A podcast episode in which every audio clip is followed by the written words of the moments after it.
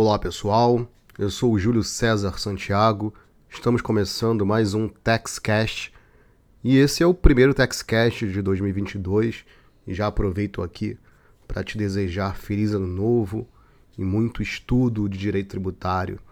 Para você que me acompanha há mais tempo, esse ano eu pretendo retomar as aulas gratuitas no meu canal do YouTube.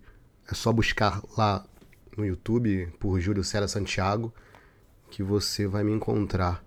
Já tem bastante aula lá, mas esse ano eu pretendo aprofundar ainda mais o direito tributário para que as pessoas possam ter uma base mais sólida em direito tributário.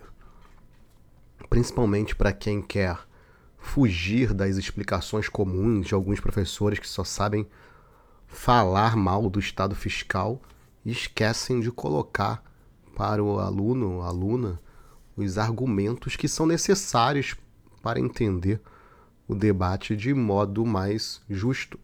Então, se você quer se atualizar em direito tributário, saber ainda mais tributário, é só ir lá no meu canal e se inscrever. Então vamos para o tema de hoje.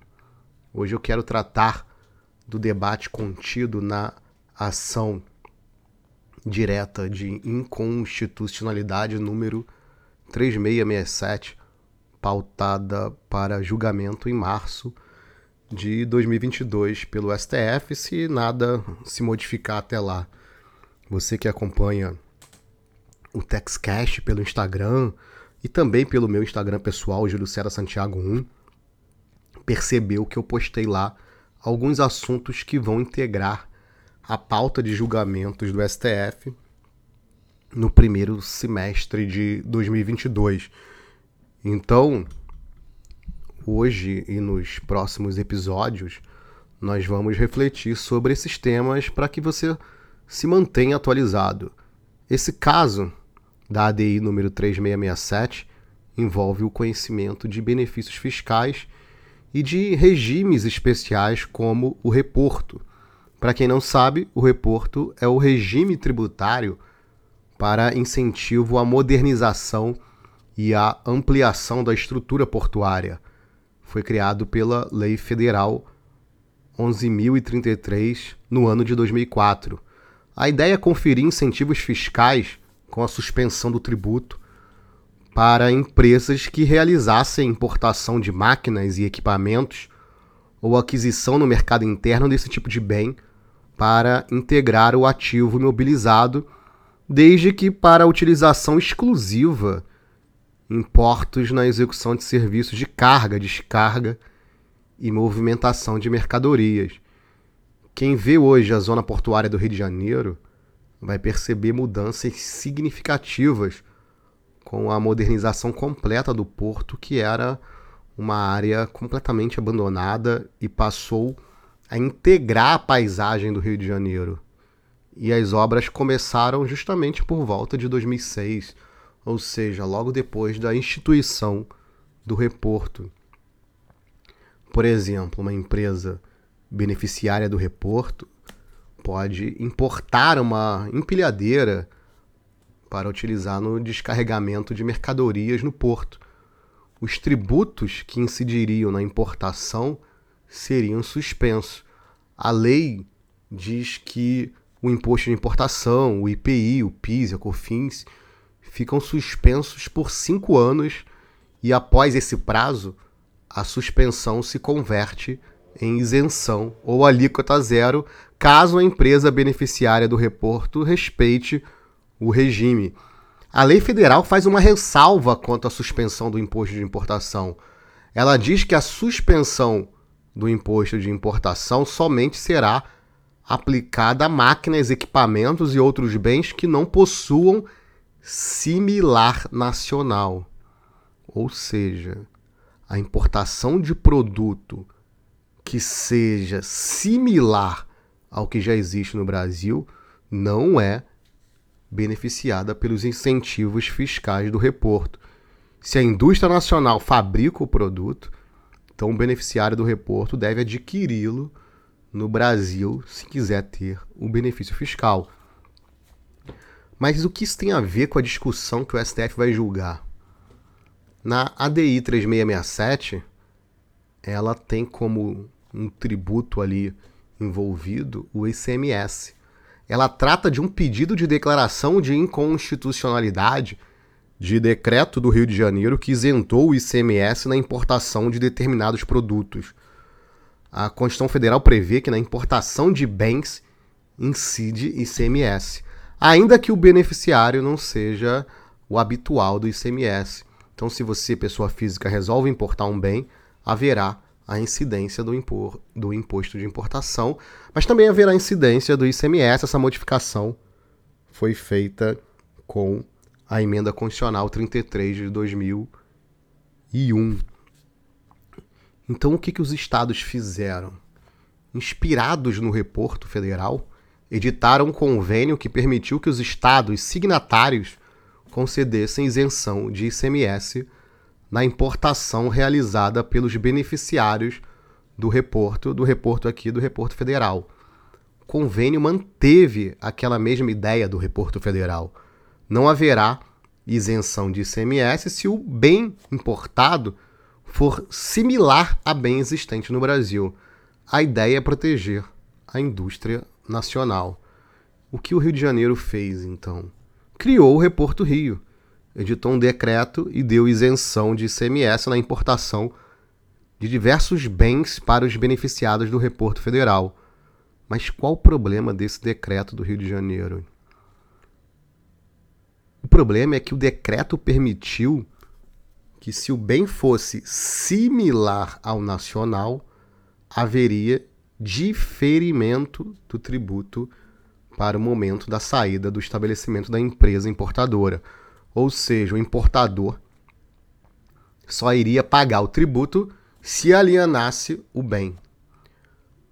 Mas aqui uma importante ressalva: nem a lei federal, lá do Reporto Federal, nem o convênio dos estados trataram de diferimento de tributo para importação de bem similar ao nacional. O decreto do Rio de Janeiro, então, ele inovou na ordem jurídica.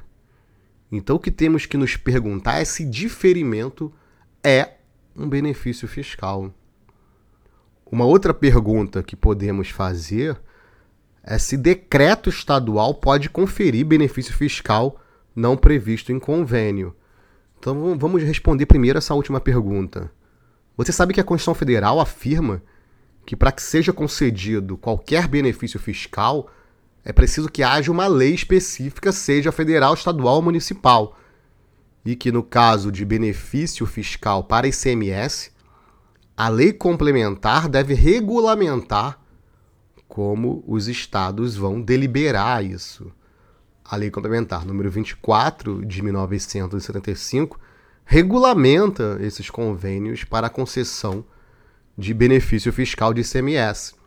O STF ele já declarou inconstitucional diversos decretos que conferiam isenção tributária de ICMS sem que houvesse convênio autorizando. O fundamento da Constituição é justamente evitar uma guerra fiscal. Ou seja, a Constituição quer evitar que os estados utilizem benefícios fiscais para atrair empresas para o seu território em detrimento dos demais estados. Por exemplo, se um estado resolver dar benefício fiscal de CMS para concessionárias de veículos, isso pode fazer com que haja uma migração de empresas para a região daquele estado em detrimento de outras, de outras regiões do país. Isso envolve questões relacionadas ao desenvolvimento econômico das próprias regiões do Brasil, mas também envolve a premissa de que a tributação não pode ser um fator de distorção negativa. Então, até para respondermos essa última pergunta, essa segunda pergunta que fizemos, um Estado não pode conceder benefício fiscal sem que haja um convênio com os demais estados que regule a situação. O problema desse caso que estamos debatendo é que o Rio de Janeiro usou a expressão diferimento do tributo. E precisamos saber o que é isso, para então responder se o decreto é inconstitucional. Olha como está a redação do decreto do Rio de Janeiro. Abre aspas. No caso do bem com similar nacional, o ICMS relativo à importação ficará diferido para o momento de sua saída do estabelecimento da empresa importadora. Fecha aspas. Aí o decreto complementa esse dispositivo. O, abre aspas. O imposto diferido na forma do parágrafo anterior será de responsabilidade do adquirente e recolhido no momento da alienação ou eventual saída dos respectivos bens, tomando-se como base de cálculo, e aqui é importante, tomando-se como base de cálculo o valor da alienação. Mas o que é diferimento? Para o STF, diferimento é a postergação do pagamento do tributo. Para o STF, diferimento não é benefício fiscal porque, como já disse o ministro Gilmar Mendes nas ações que ele relatou, não haveria dispensa, e aqui abre aspas, dispensa do pagamento do tributo.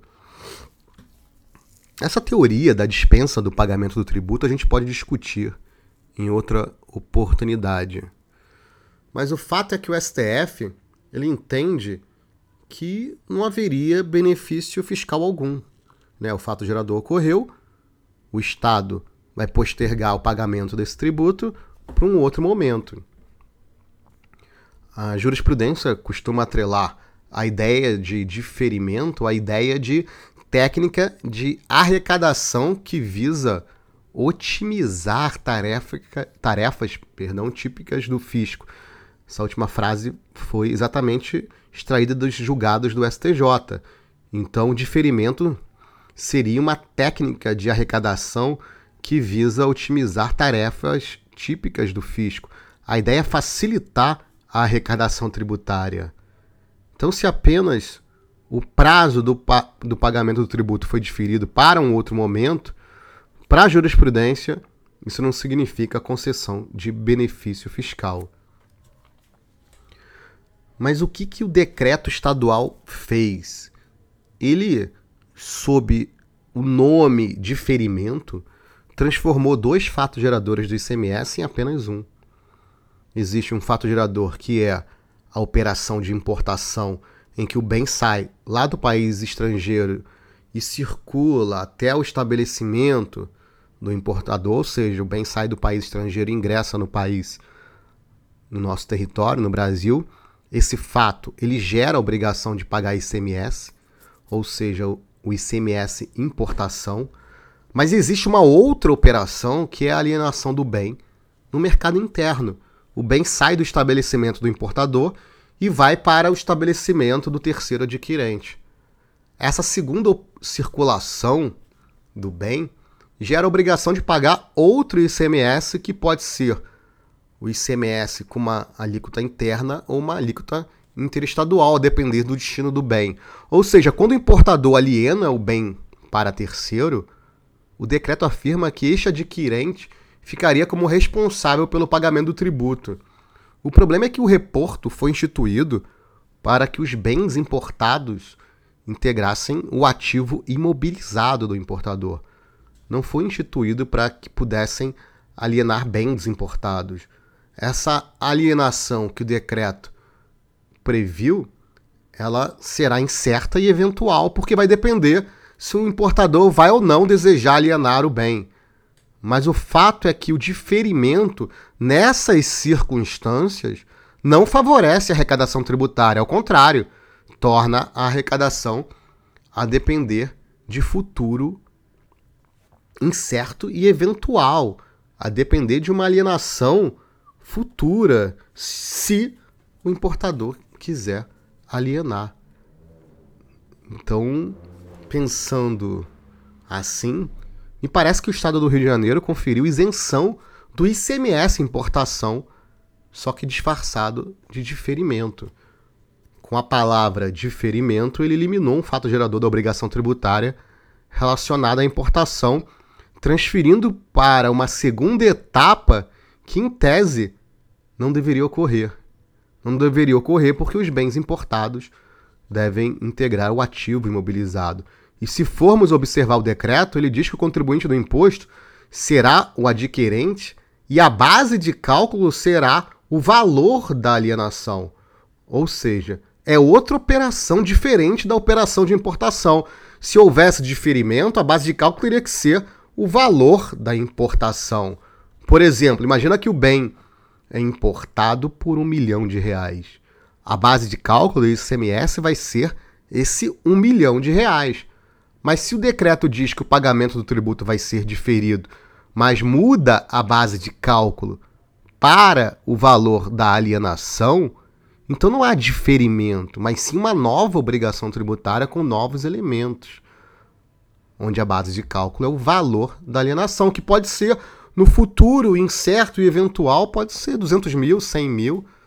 Aquele bem importado vai ser depreciado pelo tempo e pelo uso, então não vai estar mais valendo um milhão.